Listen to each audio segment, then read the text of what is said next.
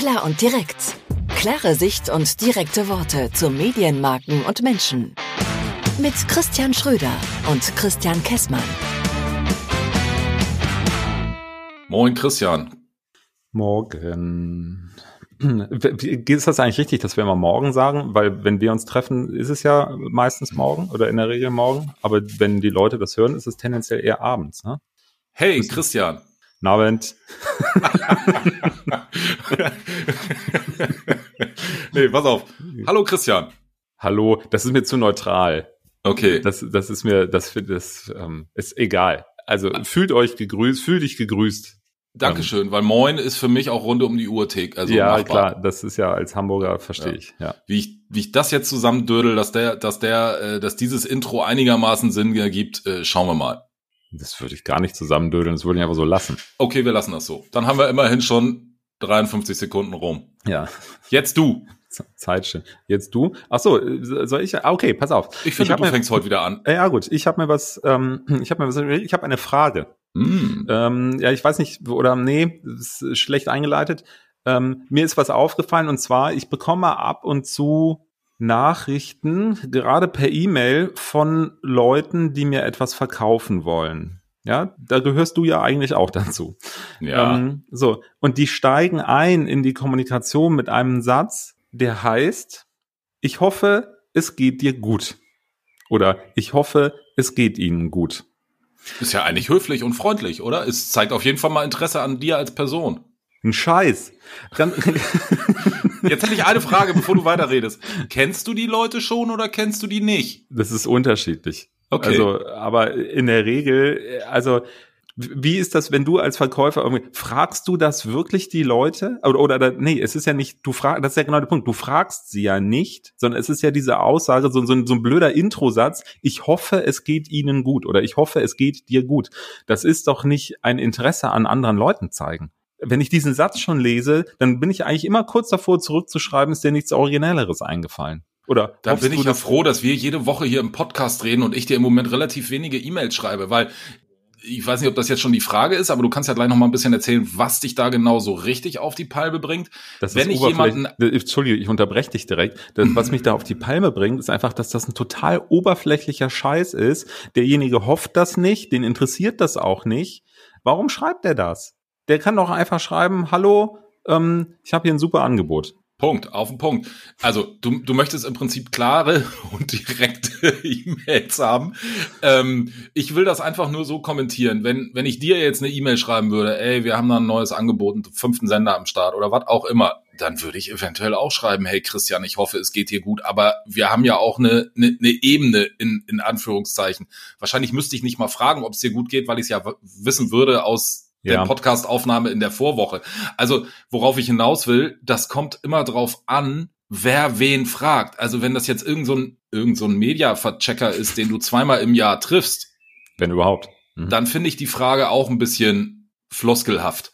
Wenn das jemand ist, mit dem du in engerem Kontakt stehst, dann ist das für mich schon ein, ein, ein Interesse an, an der Person. Ja. Ähm, also äh, dieses mit dem in engerem Kontakt stehen ist, ist glaube ich, so ein, so ein Ding. Ähm, ähm, ich, ich mache diesen Job möglicherweise schon zu lange, um mich auf zu viele enge Kontakte einzulassen. Es gibt ja ganz viele Leute in unserer Branche, die das Gefühl haben, oh, ich habe da ganz viele Freunde und wir, wir sind ja alle so dicke miteinander.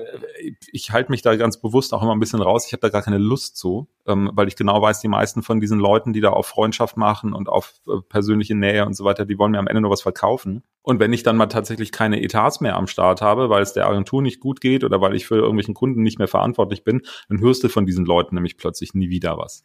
Ja, also ist mir in meiner Laufbahn auch schon äh, einige Male so gegangen, wenn ich einen Job gewechselt habe oder ähnliches, auf einmal sind die Leute weg. Hm. So, dann gibt's einige wenige, zugegebenermaßen meistens etwas ältere Leute, sogar welche, die teilweise schon in den Ruhestand gegangen sind, die sich trotzdem immer noch melden und die trotzdem fragen, hey, ich wollte mal hören, wie es dir geht, wie es euch geht. Und wie ähm, reagierst du da drauf? Das ist eine ganz andere Ebene. Siehst du. So, das ist, das ist genau der Punkt. Das ist eine ganz andere Ebene, wo wirklich eine persönliche Nähe da ist, die über Jahre entstanden ist, eine, eine, wo man fast von einer Art Verbindung sprechen kann Freundschaft bin ich immer sehr vorsichtig bei dem Griff. Da reagiere ich da total anders drauf. Ich habe mich sogar neulich mit jemandem getroffen. Es gibt hier in, in, München einen Verlagsrepräsentanten, der hier in München die ganze Agenturszene kennt, der bei verschiedenen Verlagen gewesen ist, beim Jahreszeitenverlag, bei IQ Media, ähm, damals noch der GWP, als es sie gab, der Vorläufer von der IQ Media. So, der hat so verschiedene Funktionen. In denen, der ist mittlerweile äh, im Ruhestand, wie ich finde, auch verdientermaßen. Und der meldet sich trotzdem noch und dann trifft man sich, dann geht man Mittagessen. So, Jetzt da redet ich, man aber auch über ganz andere Sachen. Jetzt habe ich aus Eigeninteresse eine Frage. Hm. Wenn du dann mit Leuten, die du schon länger kennst, die ein bisschen älteres Semester, wie du gerade gesagt hast, sind und so weiter und so fort. Mal angenommen, der wäre jetzt nicht im Ruhestand, sondern arbeitet für den Verlag XY oder mhm. das Medium äh, Z äh, bis keine Ahnung was. Und der würde dich antickern mit, ey Christian, du hast doch die und die Kunden, ich habe hier gerade das und das Angebot, äh, mhm. wollen wir mal zusammenarbeiten? Mhm. Versus, Hallo Herr Käsmann, wir kennen uns noch nicht. Ich habe hier eigentlich ein viel geileres Angebot. Äh, wollen wir mal zusammenarbeiten? Fließt das in die Bewertung des Angebotes mit ein? Nein.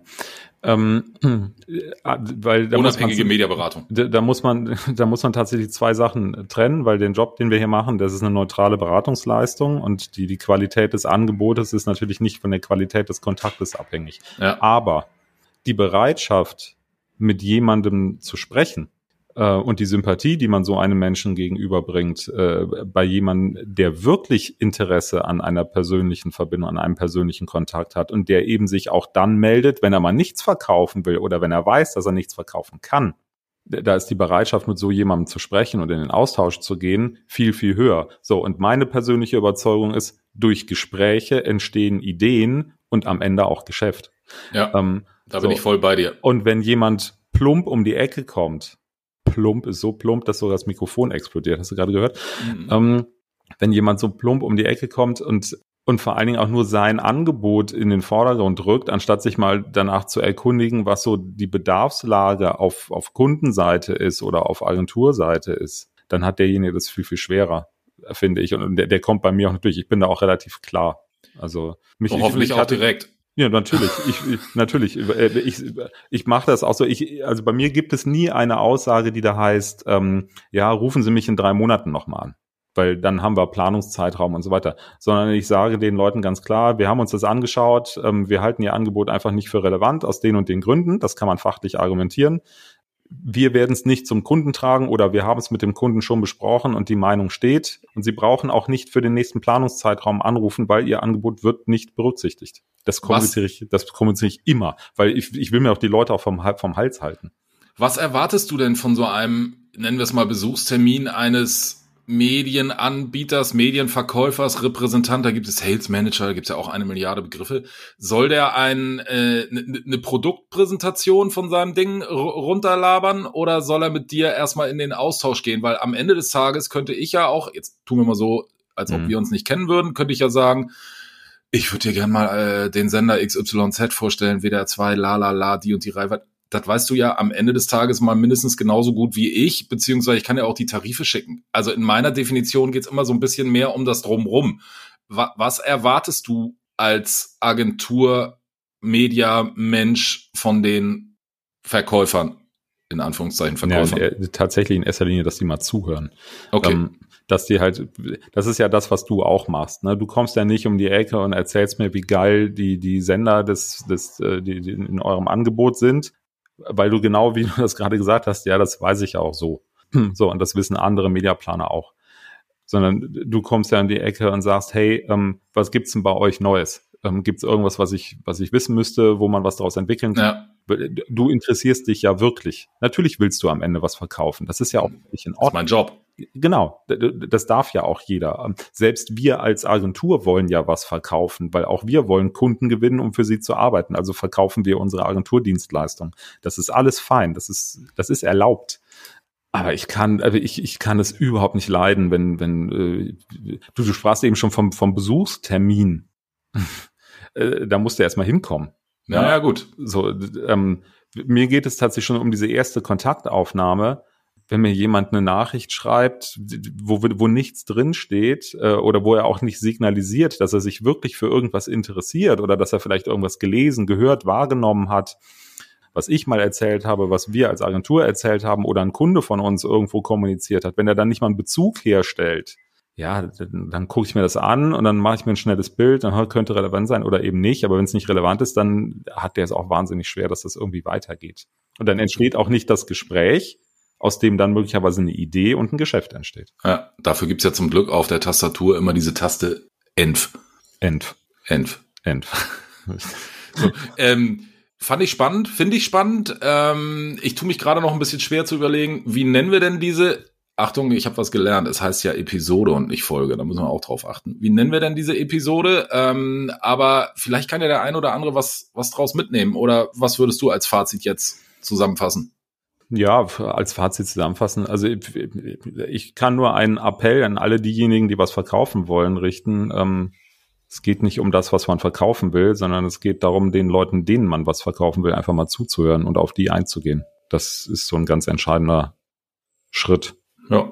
Das, Punkt. Ja, Punkt. So, und einen Namen für die Episode, das erinnert mich immer so ein bisschen an Star Wars, finden wir. Finden wir. Da bin ich ganz sicher. Dann schreibe ich jetzt noch mal ein paar Mails in die Republik und frage mal, wie es den Leuten so geht. Und wünsche dir erstmal ein schönes Wochenende. Wir hören. Alles klar. Tschüss.